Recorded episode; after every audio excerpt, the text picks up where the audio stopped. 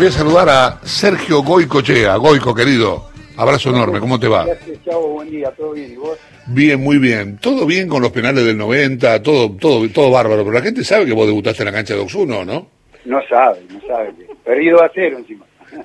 Claro, claro, la gente, no, yo siempre me lo tengo grabado, este, Goico jugaba, por si no lo saben, en Defensores Unidos de Zárate, y, y jugó en Primera C, y River lo llevó, te llevó como, como lo que ahora se llama apuesta, ¿no? Eh, exacto, exacto, porque eh, yo en Defensores Unidos de Zárate tuve la suerte que por ahí eh, fue normal en el momento que en la selección juvenil anterior había estado Sergio García, ¿te acordás del arquero? Sí, claro, de Flandria. De Flandria, que después terminó en Tigre, bueno, pero...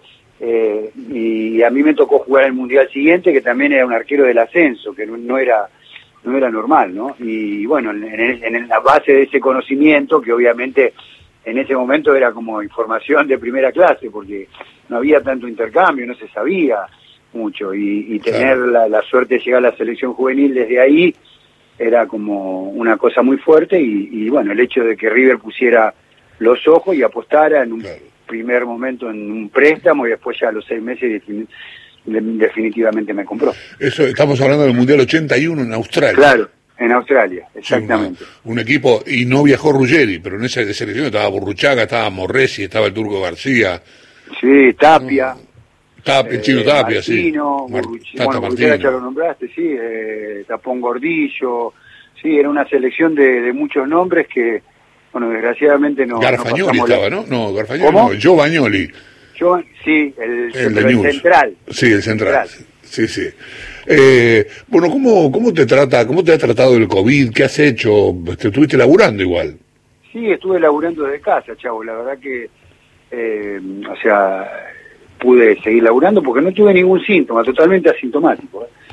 Eh, la verdad que no, no he tenido nada, nada, ningún dolor físico, ni un pequeño dolor de garganta, de cabeza, de cuerpo, nada. En algún momento, durante tres o cuatro días, perdí un poco el olfato y el gusto, eh, que ya no sé si era psicológico o qué, pero eh, sí de verdad lo sentí, porque o sea, no, no, no es que no le tenía el sabor a las comidas ni, ni nada, eh, pero después de nada, de hecho por precaución toda la semana pasada eh, dejé de entrenar, pero cinco días, pero eh, inclusive en- entrené durante los primeros días y ahora el sábado tomé, retomé los entrenamientos porque el médico me dijo que mientras el físico no me diga que no, no había problema, que haga mi vida normal y natural. ¿no? Eh, te quiero preguntar por Messi, no voy a perder la oportunidad. ¿Cómo estás, cómo estás viviendo esto de Messi? ¿Te sorprendió? ¿Lo, lo entendés? Sí, me, me sorprendió y lo entiendo. Eh, lo hablamos, lo hablamos, bueno, hablamos mucho. Sabes que yo estoy en el equipo Laboral Deportiva, ¿no? En, en Sí, Radio sí, sí, y no, obviamente como cada uno de los programas deportivos la semana pasada tratamos de desmenuzar. Y la opinión mía es que, a ver, es, esto es, no es una cuestión de que nace en el 8 a 2, en el 2 8 del Bayern Múnich. Es una situación que me para mí viene rota desde hace un tiempo, porque para que Messi tome semejante decisión de no querer ni siquiera sentarse a hablar, porque digo, si yo me llevo mal con vos, pero tengo eh, una buena ligación emocional, me siento, chavo, Claro. te llamo y te digo, mirá, chavo, mirá, no voy a estar más en tu programa, porque mirá, viste que me parece que no me estás dando el lugar, qué sé yo. Ahora, si eso es una cuestión contractual, ya está rota nuestra relación, te mando un telegrama, te digo, chavo, o sea, como la utilizaría la parte de acá diciendo, chavo, no, no, donde, hasta donde me apare el, ampare el contrato de mandarte una carta documento.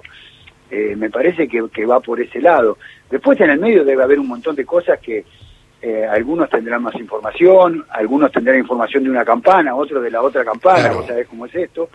Eh, y, Sí, y Messi suele que- ser bastante cerrado sí, y, y tanto, tanto su padre como él tienen dos o tres, hablan con dos o tres periodistas, no más que eso.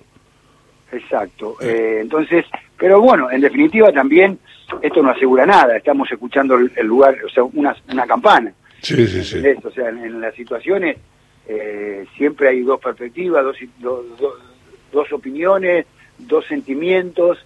Eh, yo creo que acá esto es una cuestión que para mí data de mucho más tiempo Sí, claro. que, que, que, esto, que estos últimos eh, cachetazos que ha recibido el Barcelona y punto. Yo, a ver, yo no lo veo mal. eh, yo estoy de acuerdo en que Barcelona no le debe nada y Messi no le debe nada al Barcelona. Juntos construyeron una, un ciclo exitoso. Esa es la realidad. Porque también cuando Barcelona apostó o no apostó a un chico de la calle para darlo de comer, llevarlo a estudiar y que después, eh, no sé, ponerlo en el mundo laboral eh, como una acción de caridad. ¿Entendés? Apostó por un chico que vio que tenía condiciones futbolísticas, es un club de fútbol y, y eso.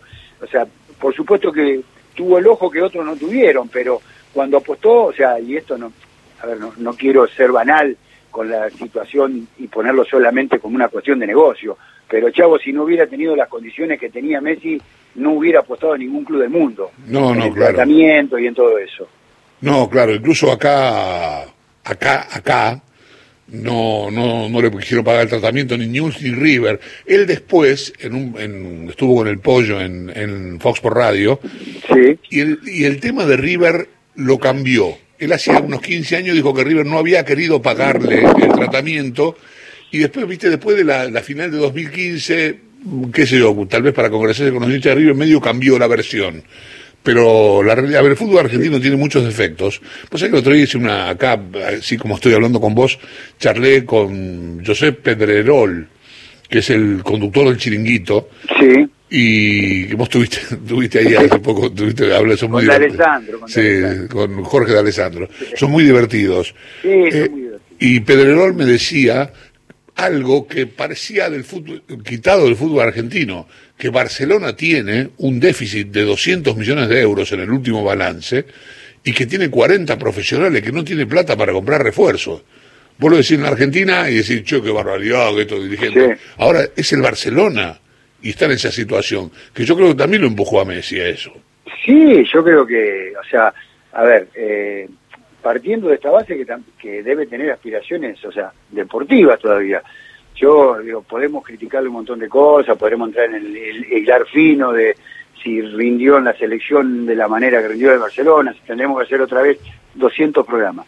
Pero yo creo que él sabe y tiene en su cabeza que, que, el 2022 es su último mundial, que tiene este, este último sprint final de dos años para conseguir cosas, porque eh, no es no es tonto Messi y, y si hay algo es inteligente y sabe que y él lo debe sentir mejor que nadie Chavo físicamente se está dando cuenta Claro, que pasa cada vez le tiempo. cuesta, le cuesta más sacar diferencia Claro. ¿me ¿entendés? entonces eso el jugador lo- el primero que lo sabe y es el primero con, con el que uno es honesto no con uno mismo y, entonces quiere aprovechar este sprint final ¿Cuál fue la primera señal que tuviste vos, Goico, ¿Mm? de que te faltaba poco para terminar? Pues es que lo mío fue más mental que físico, chavo. ¿eh? Eh, yo la primera señal, eh, yo hice una apuesta que, que salió mal, eh, que fue que ir a Vélez cuando en principio lo iban a vender a Chilaver. Eh, en el año 97. Y finalmente Chilaver no fue transferido y obviamente que después es, es imposible jugar estando Chilaver, ¿no? Lógico. O sea, por más que uno a- a- recurra a todos los eh, a todas las herramientas de motivación. Y- habías estado en Newell's. no, en Newell fue después el último año. Ah, bien. Pero ahí en Vélez como empecé, viste, como perdí esa cosa de estar concentrado en la competencia, eh, fue como un, una primer, un primer alerta. Y después, cuando intenté la última temporada de Newell, intenté, cuando pasé a Newell, arreglé mi, mi- el- un año más de contrato, bueno, todas esas cosas que, que en algún momento me hacían eh, que me motivara, que me concentrara y todo me empezaron a pesar. Y bueno, ahí fue, eh, pero digo, por lo mío fue más Claro. mental que físico, porque te- físicamente podría haber jugado. Sí, estabas impecable. De hecho, estás impecable. Gracias al amigo Rosenberg.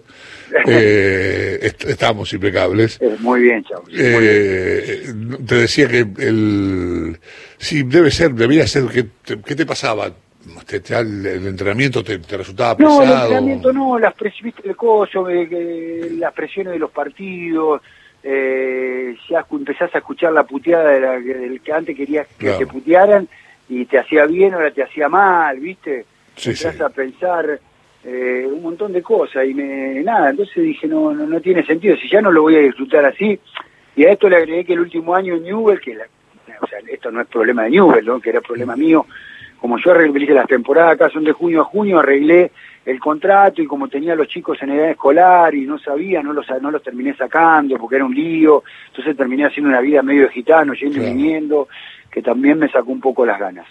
Claro.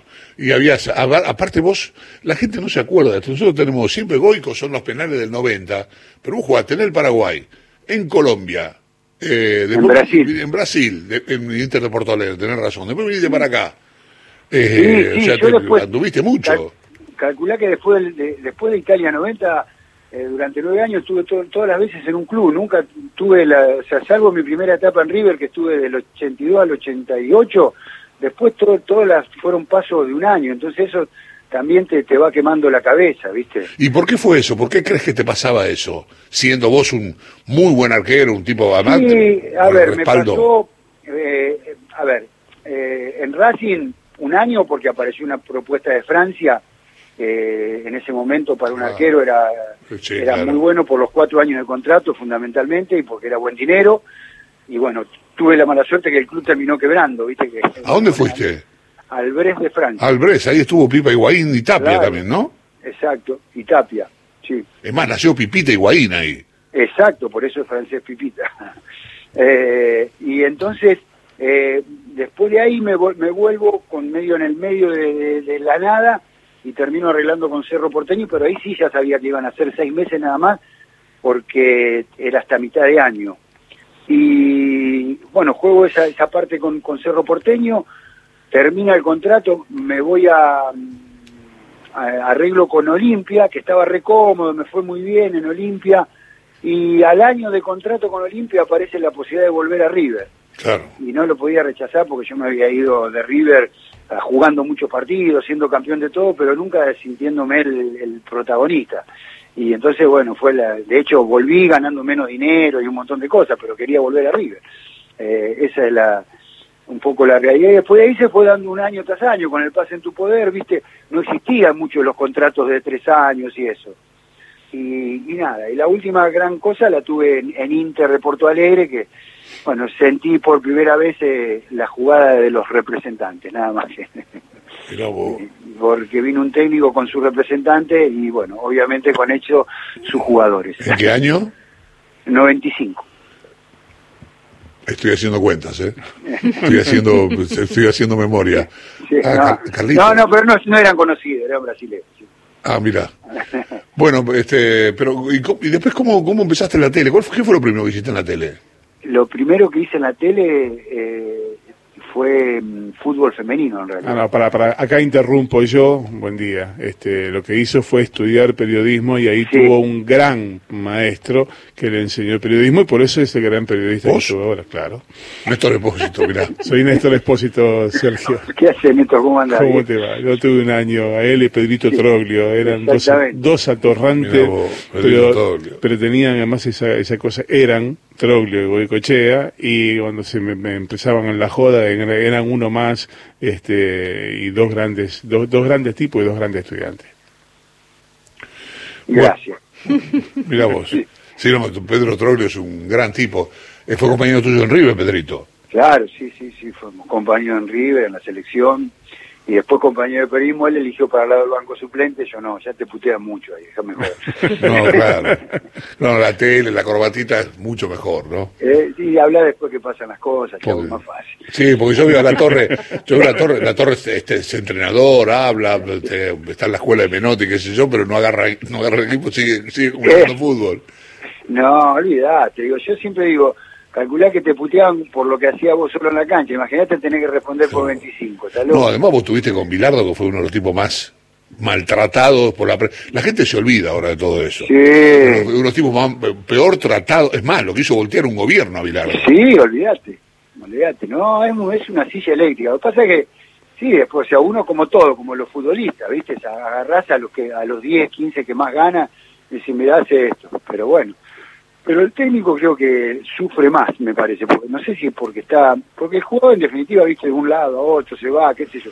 Claro. Pero el técnico a veces hasta es más descarnizado, porque en realidad el, terreno para analizarlos es tan amplio, eh, viste, que siempre hay muchas más variables. El jugador es como jugás bien, jugás mal, nada más, pero el técnico hasta en los éxitos le podés criticar cosas, no sé, ¿viste?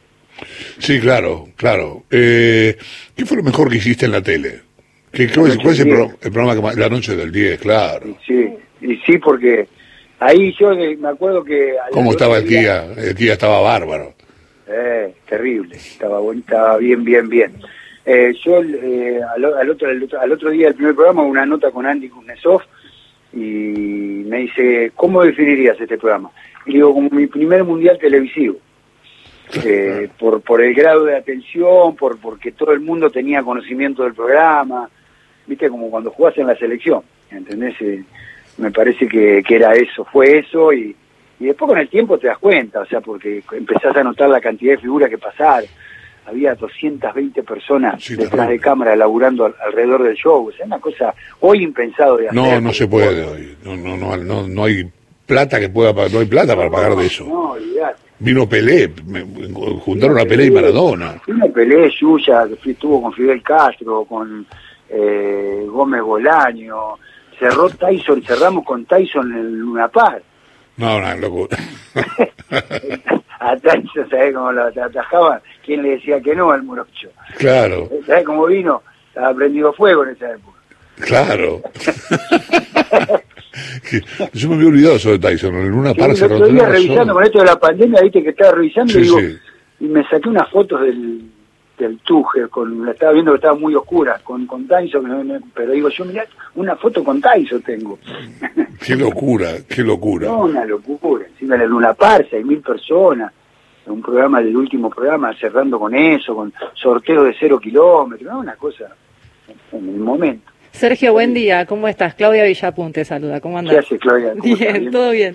Eh, hablábamos de, la noche del 10, de la oral deportiva, de todo lo que te tiene como periodista. Y en cuanto al fútbol, te, vi hace unos, no mucho, dar una charla con las chicas de, las inferiores, de, realidad de las selecciones menores del fútbol femenino de AFA, muy cerquita ahí, ahí charlando con las chicas. ¿Hay algún proyecto que te tenga para, para ese lado? Eh, no, no, Claudia, no, eso, o sea, yo estoy haciendo algún contenido para la plataforma de sí, claro. Play, sí. Eh, pero no, eso fue simplemente me lo me, llamaron los entrenadores y bueno, cuando siempre que está el fútbol de por medio y sobre todo atendiendo que, es la selección, eh, me, brindé para charlar y transmitir, yo digo que, que es eso, nada más, o sea, eh, fue un lindo poder participar y, nada, como yo conozco, te decía, cuando el chavo me preguntaba cuál fue lo primero que hiciste en televisión, eh, yo hice, hacíamos el fútbol femenino en Canal Siempre Mujer, allá por el 98, eh, recién me había retirado. Eh, y con Daniel Weinstein y, todo un equipo que, realmente el fútbol femenino en ese momento tenía mucho apoyo porque se transmitían los partidos, teníamos una especie de, fútbol de primera, de las chicas, y, realmente estaba, estaba bueno, pero no, fue el modo de acercar y transmitir, como yo digo, lo que uno, que no es la verdad ni mucho menos, uno trata de transmitir las cosas que vivió con la camiseta de la selección y transmitirle por lo menos lo que significaba para mí eh, jugar con esa camiseta, que creo que lo que hay que transmitir a todas las generaciones, que tengamos a volver, que volvamos a tener a tener esa identidad con, con la camiseta y entender que, uno cada, vez que entra a ese predio eh, tiene que sentirse importante y lo tiene que hacer ver importante al predio y a la camiseta de la selección. Veo que fuiste un, anticipado con esto de, los programas que tienen que ver con el fútbol femenino. ¿Cómo lo ves ahora el crecimiento que, está teniendo? Bueno, este fin de semana pudimos disfrutar de, la Champions femenina, y cada vez hay más fútbol femenino dando vueltas. ¿Cómo ves el crecimiento que está teniendo con este contacto ah. que tuviste con las chicas? Sí, a mí, me parece bárbaro. Lo, lo, que yo digo es que, a ver, eh, hay que valorar mucho las cosas que se han logrado, pero no hay que forzar las posiciones, ni los caminos, ni los tiempos. Porque, o sea, el, fútbol masculino creció, nació, se llevó modificación y llevó un tiempo, ¿no?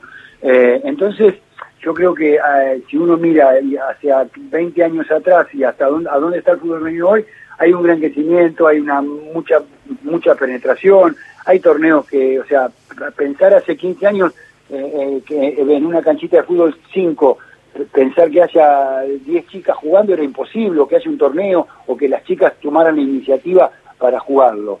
a, mí me parece bárbaro. Lo que sí que después no hay que apurarse o no forzar el camino y entrar en esas comparaciones. El fútbol femenino tiene su lugar, eh, va a tener su lugar, se ha ganado su lugar y tiene que trabajar por sí mismo, porque si no después entramos eh, en el camino y en el terreno de las comparaciones y lo único que hacemos es, atrasar.